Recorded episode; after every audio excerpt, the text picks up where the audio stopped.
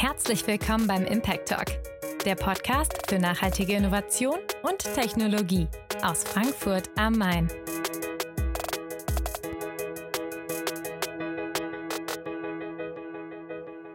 Ja, hallo zur sechsten Folge unseres Impact Talk, liebe Zuhörerinnen und Zuhörer. Diesmal geht es um das Thema Landwirtschaft bzw. regenerative Landwirtschaft. Denn rund 50 Prozent der nutzbaren Landfläche der Erde wird landwirtschaftlich genutzt und der größte Teil der Fläche dabei für die Bewirtschaftung der industriellen Viehzucht.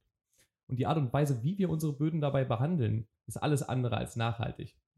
Und wir zerstören durch den Einsatz von Pestiziden und auch den übermäßigen Bedarf von Wasser ganze Ökosysteme.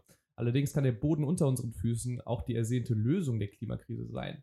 Denn der Boden selbst kann wesentlich mehr CO2 aufnehmen als alle Bäume und Pflanzen zusammen. Doch wie bekommen wir eigentlich das CO2 wieder in den Boden? Darüber spreche ich heute mit meinem Kollegen Dirk, der ja bei der ersten Folge des Impact Talk auch schon dabei war, sowie unserem Gast Dr. Christian Henning. Grüßt euch zusammen. Hi. Hallo Moritz. Hi, grüß dich.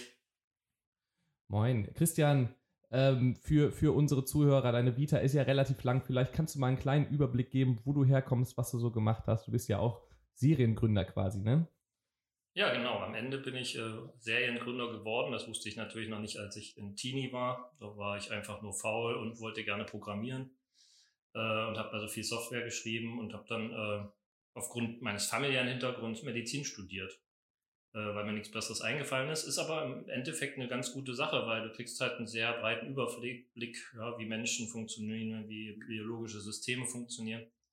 Und äh, das Programmieren zusammen mit der Medizin hat dann dazu geführt, dass ich mit einem russischen Freund zusammen meine erste Firma gegründet habe, die Genovox. Da ging es um Next Generation Sequencing, also DNA-Analysen. Äh, da konnte ich also alles zusammenbringen, die Biologie, das äh, Programmieren. Und ähm, hat mir unheimlich viel Spaß gemacht. Und ich habe einfach gemerkt, ich mag es gerne, Firmen zu gründen, Firmen aufzubauen. Und der Sache bin ich dann auch treu geblieben. Also die, der Zellkraftwerk äh, noch eine Firma gegründet äh, im Bereich äh, Zell- und Gewebeanalysen. Und ähm, habe aber immer schon gemerkt, mich zieht es zur Natur hin und äh, irgendwas ist in der Natur nicht in Ordnung. Das kam mir irgendwie alles so 2015 echt komisch vor. Ähm, und je mehr ich mich damit beschäftigt habe, habe ich halt gemerkt, was die Probleme sind und angefangen, mich für Lösungen zu äh, interessieren. Und das hat letztendlich dazu geführt, dass ich meine Beteiligung an den von mir gegründeten Biotech-Firmen verkauft habe, jetzt quasi über ein bedingungsloses Grundeinkommen verfüge und das nutzen will, um was Sinnvolles zu tun. Und daher jetzt, äh, wie von dir angesprochen, mich im Bereich regenerative Landwirtschaft äh, einbringen will und das unterstützen will, dass das ein Erfolg wird. Das hört sich großartig an, finde ich. Also äh, erstmal Hut ab für diese Einstellung. Äh, davon brauchst bestimmt mehr da draußen. Ähm, können wir nur so rausgeben. Jetzt äh, lass uns mal äh, schauen, aber regenerative Landwirtschaft. Ähm, du sagst, du willst was Gutes tun für die Natur und dass du gemerkt hast, dass da irgendwas nicht in Ordnung ist. Wo hilft es denn? Regenerative Landwirtschaft. Also Landwirtschaft ist ja oft, äh, wird ja oft verpönt, weil, weil es eben nicht so naturnah mehr ist, ja. Ist es regenerativ da genau das äh, i-Tüpfelchen? Ja, also hoffnungsvollerweise ist es der neue Aufschlag, wie wir Landwirtschaft äh, so denken können, dass sie nicht mehr derjenige ist, der schädliche Einflüsse aufs Klima hat, sondern der vielleicht der Klimaretter ist. Also meine Vision ist tatsächlich der Bauer als der Klimaretter, dem wir alle am Ende sehr dankbar sein müssen. Ein sehr schönes Bild, ja. ähm, ja, also äh, was ja allen inzwischen, glaube ich, klar ist, ist, dass äh, die Verbrennung fossiler Brennstoffe einfach den größten Teil des Problems ausmacht. Oder der große Teil des Problems ist einfach, dass wir Ressourcen verbrauchen, die wir nicht verbrauchen sollten. Ja? Und äh, dass wir damit aufhören, das sieht man ja jetzt, dass es ein umkehrbarer Prozess ist, äh, dass wir dahin gehen, äh, keine fossilen Brennstoffe mehr anzutasten. Mag es noch sehr lange dauern, aber ich glaube, das wird passieren. Aber wir haben halt immer noch das Problem, da ist zu viel an Energie freigesetzt worden, da ist zu viel von CO2 und vielen anderen Dingen in der Atmosphäre. Das heißt, äh, wir bewegen uns ja auf einen Klimazustand damit zu, wo es noch keine Menschen damals gab. Ja? Und es ist sehr ungemütlich für Menschen da zu leben. Das heißt, wenn wir aufhören, das CO2 freizusetzen, müssen wir uns Gedanken machen, wie wir es wieder in den Boden bringen. Und das, wie gesagt, ist das, was mich dazu geführt hat, mich umzuschauen, was können wir tun, CO2 wieder am Boden bringen. Alle Technologien, die im Moment so äh, gehypt werden mit äh, CO2-Sequestrierung und so weiter. Das ist alles extrem energieaufwendig, äh, funktioniert nicht so richtig effizient. Äh, wir müssen, glaube ich, einfach dahin kommen, dass wir die Erde mitnehmen, also dass wir mit dem arbeiten, was unser Biosystem eh schon bietet. Und es bietet sehr effiziente Methoden, CO2 ähm, äh, wieder einzufangen. Es muss allerdings halt auf, äh, müssen alle mit an einem Strang ziehen, es müssen alle mitmachen, damit das funktioniert.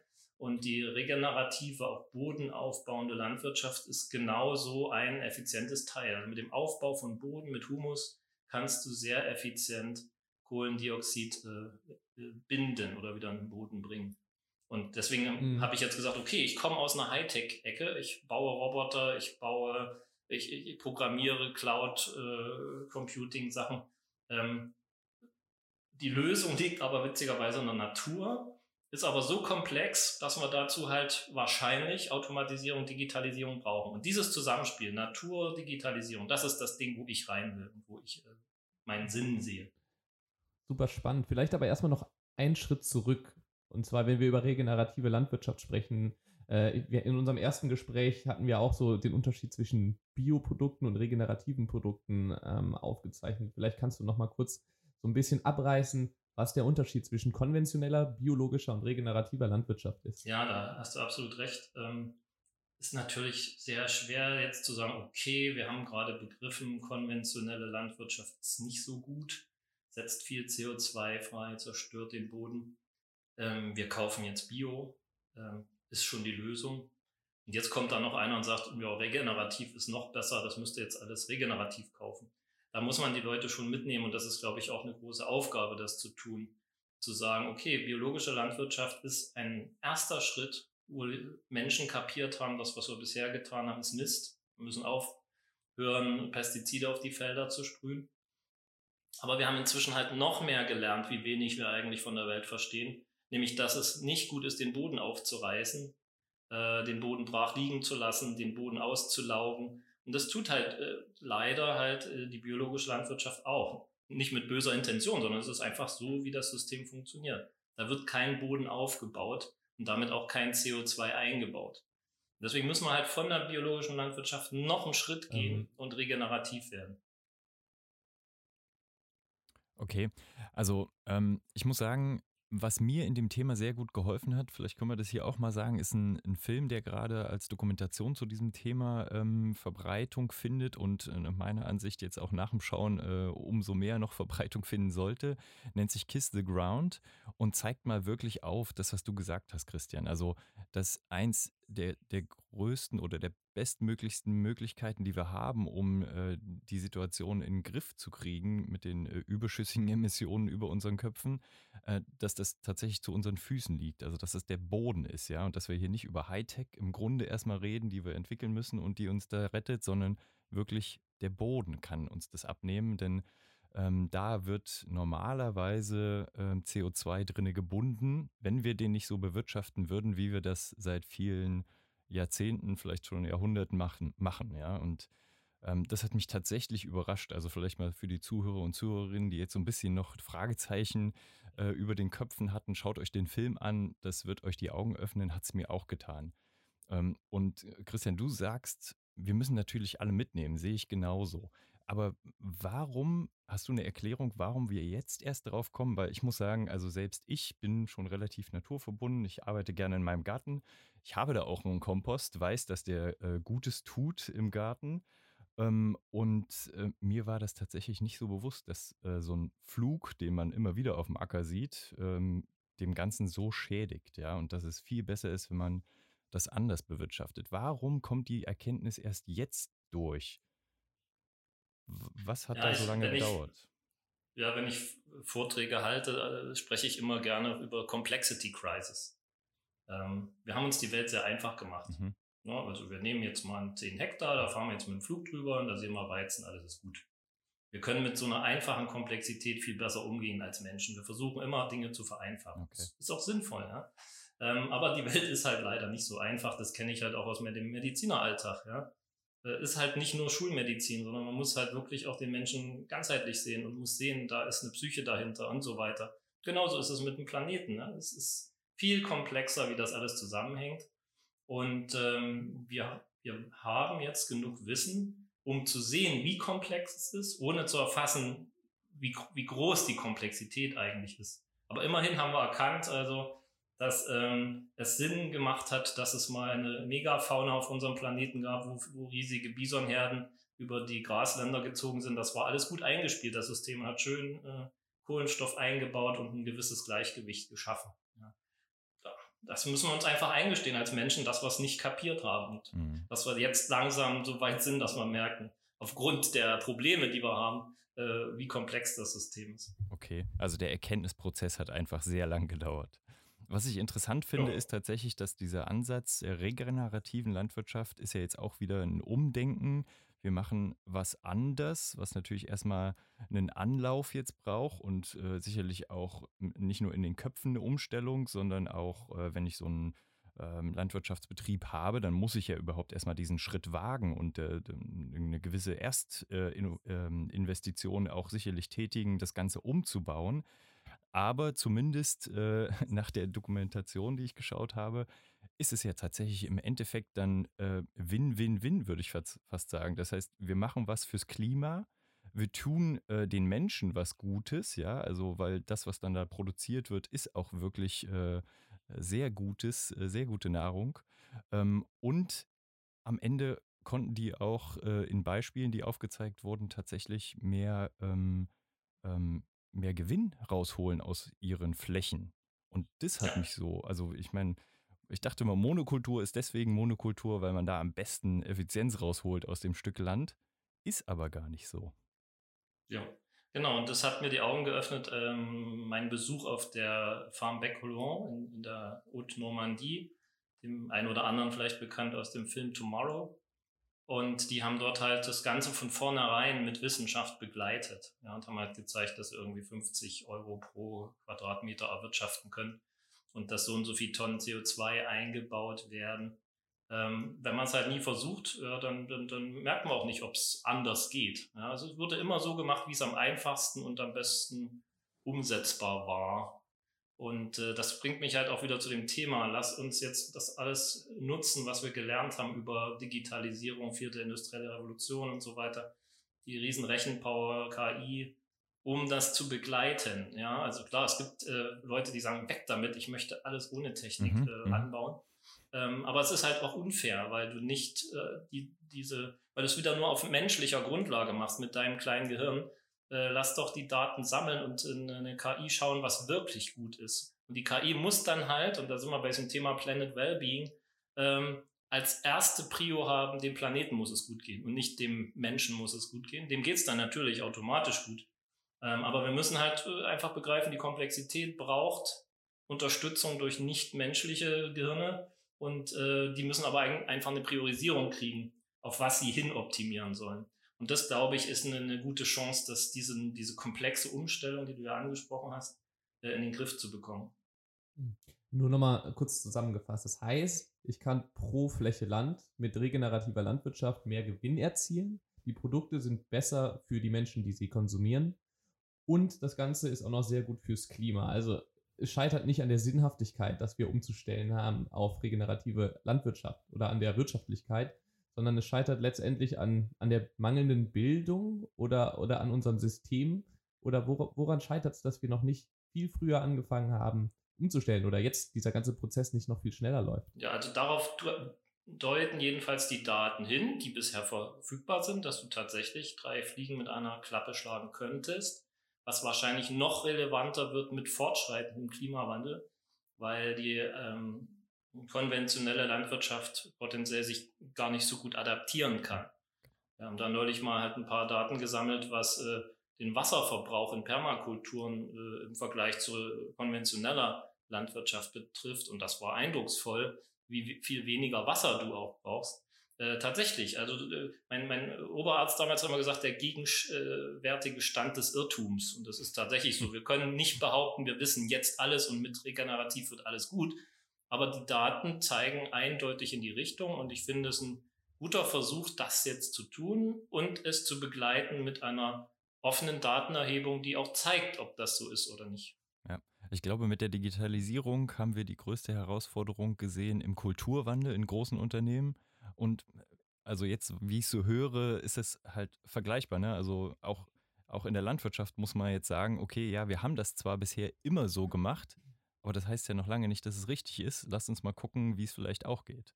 Ja, und genau. äh, dieser, dieser Prozess, der muss jetzt langsam mal einsetzen, schätze ich. Ja.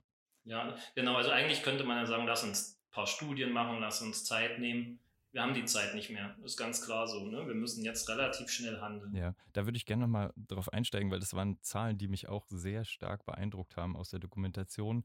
Da war die Rede davon, dass wir eigentlich nur noch knapp 60 Jahre haben, ähm, bis der Boden, wenn wir ihn so weiter bewirtschaften wie jetzt, einfach so tot ist, dass er uns gar nichts mehr nützt. Also noch 60 Ernten, um es genau zu nehmen. Und ähm, das heißt, wir müssen tatsächlich äh, lieber gestern anfangen, was zu ändern, als, äh, als morgen. Und gleichzeitig wird aber Hoffnung gemacht, indem man sagt, wenn wir was ändern, dann haben wir die Chance, äh, tatsächlich äh, innerhalb einer Generation ähm, auch zu erreichen, dass Emissionen wieder abgebaut werden, die wir schon äh, ausgestoßen haben. Ist es auch eine also Einschätzung, die du teilst, Christian?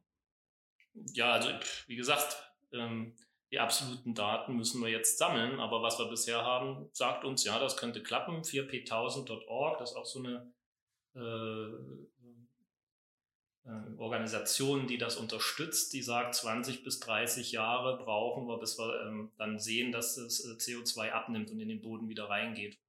Und ja, also ich würde, ich glaube daran, ich äh, glaube den Daten, ich glaube der Wissenschaft.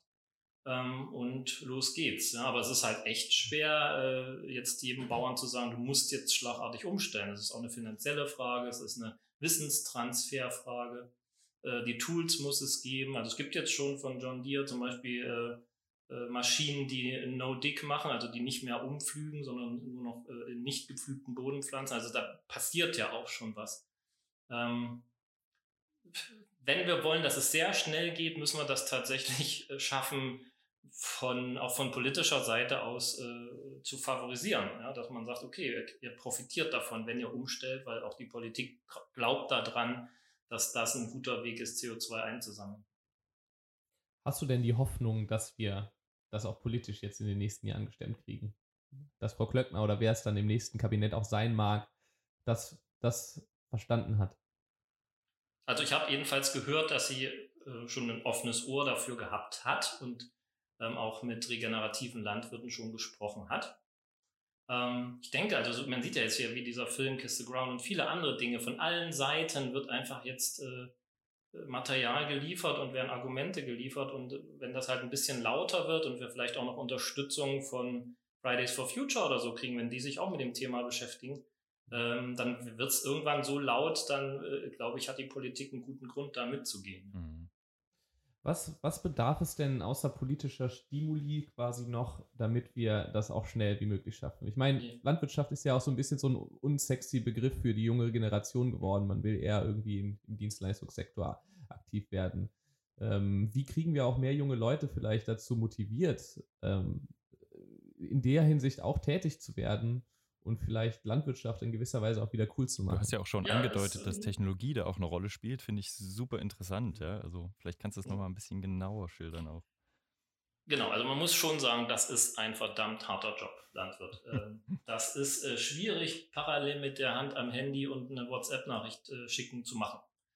Die Leute äh, arbeiten verdammt hart, ähm, sind den ganzen Unwillen des Wetters und der Biologie ausgesetzt. Ja? Da geht auch mal eine Ernte flöten und so weiter. Das ist alles nicht so einfach vorhersagbar, wie an einem Fließband ein Auto zusammenzuschrauben.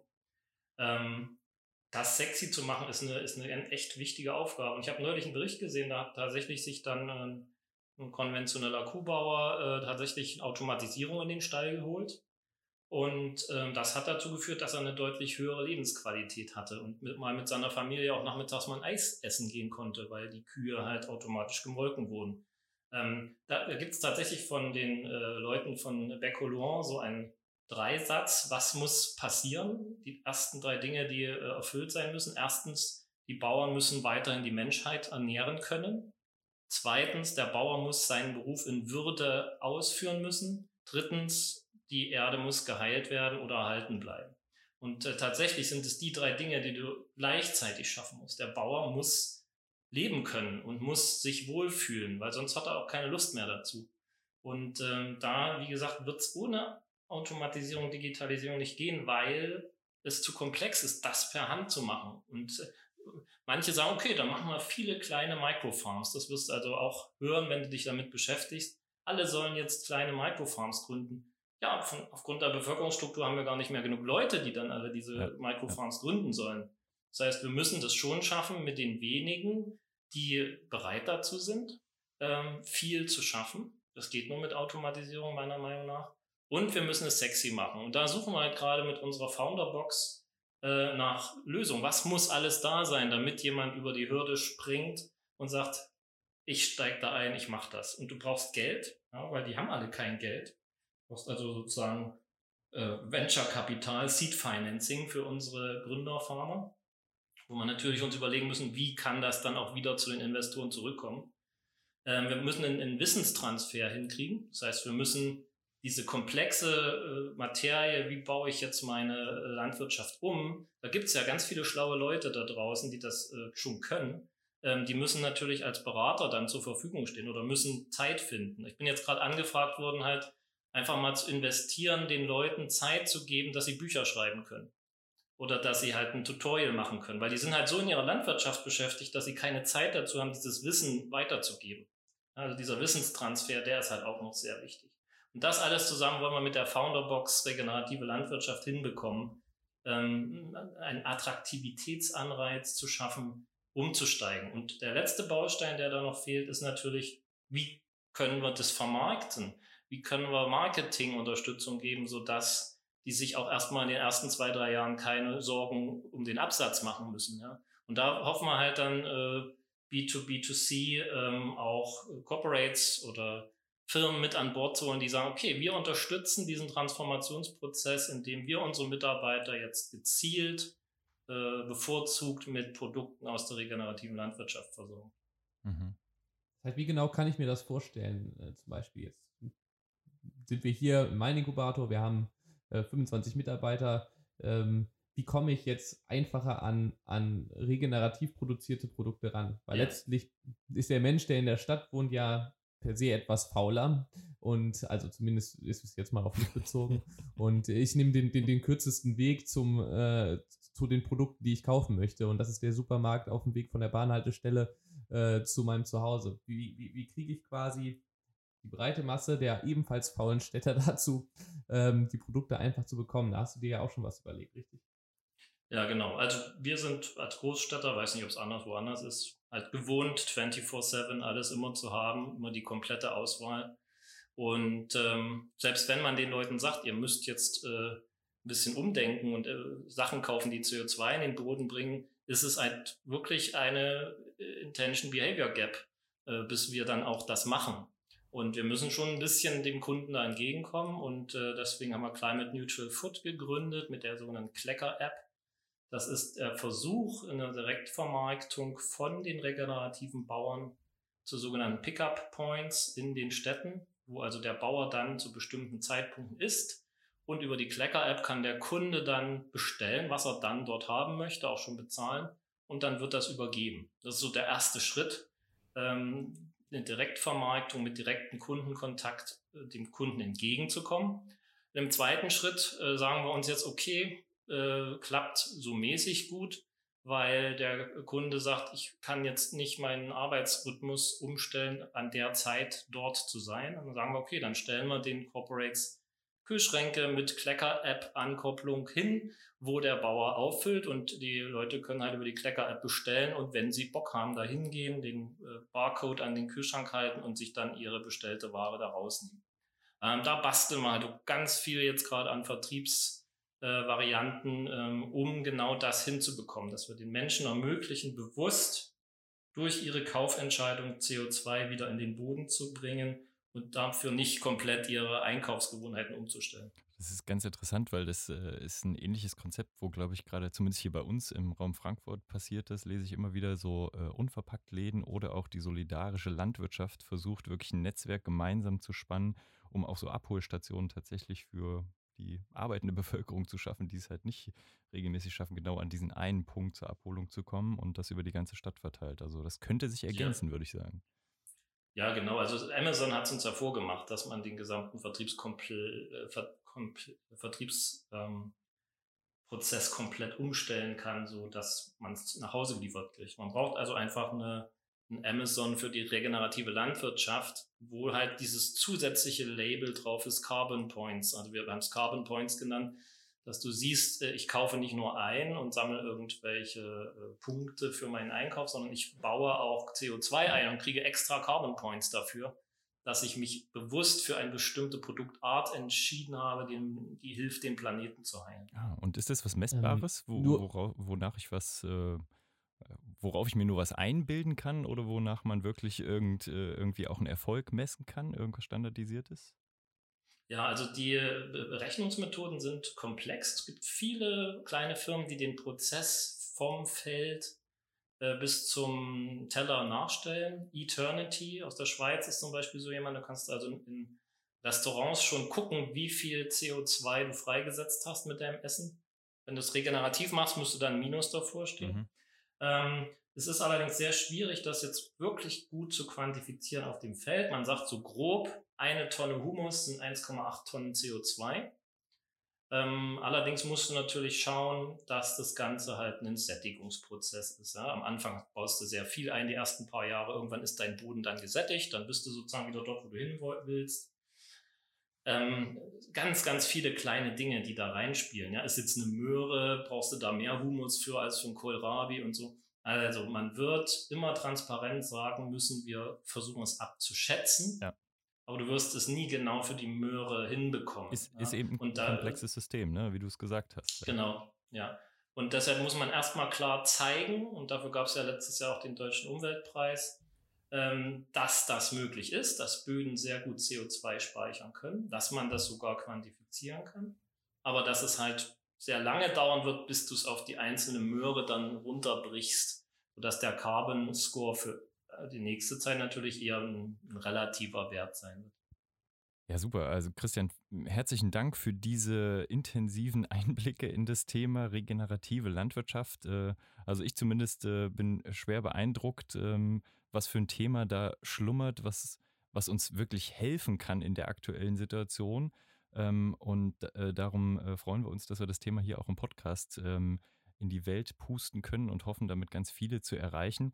Ähm, ein Ansatz, der mich äh, tatsächlich immer noch äh, nachhaltig äh, beeindruckt hat, ist genau das Thema, worum wir unsere Aktivitäten eigentlich drehen müssen. Also ich kann mich noch daran erinnern, in, in der Produktentwicklung, da wo ich so ein bisschen herkomme, da gab es so ein äh, Change hin zum User in den letzten Jahren, ja, und man hat geguckt, dass der User immer sehr im Mittelpunkt steht. Ähm, dann hat sich das in den letzten wenigen Jahren äh, und um ja Human Wellbeing hast du es genannt, also äh, was tut dem User wirklich gut und was tut dem Menschen gut äh, gedreht. Das ist vielleicht so die Bio-Initiative, die passiert. Und jetzt müssen wir schauen, was tut dem Planeten eigentlich gut. Und dieser Ansatz ist ja eigentlich auch äh, viel holistischer, weil äh, Planet, dem Planeten geht's gut, dann sollte es uns auch gut gehen. Das ist eigentlich eine ganz normale Kette. Darum äh, finde ich, das äh, sollten wir hier nochmal als Zusammenfassung hervorheben. Also vielen Dank auf jeden Fall von meiner Seite für die Einblicke und viel Erfolg weiter bei deinen äh, Bestrebungen. Ja, danke schön. Wir geben uns Mühe. vielen Dank, Christian. Mach's gut. Bis dann. Ciao. Tschüss.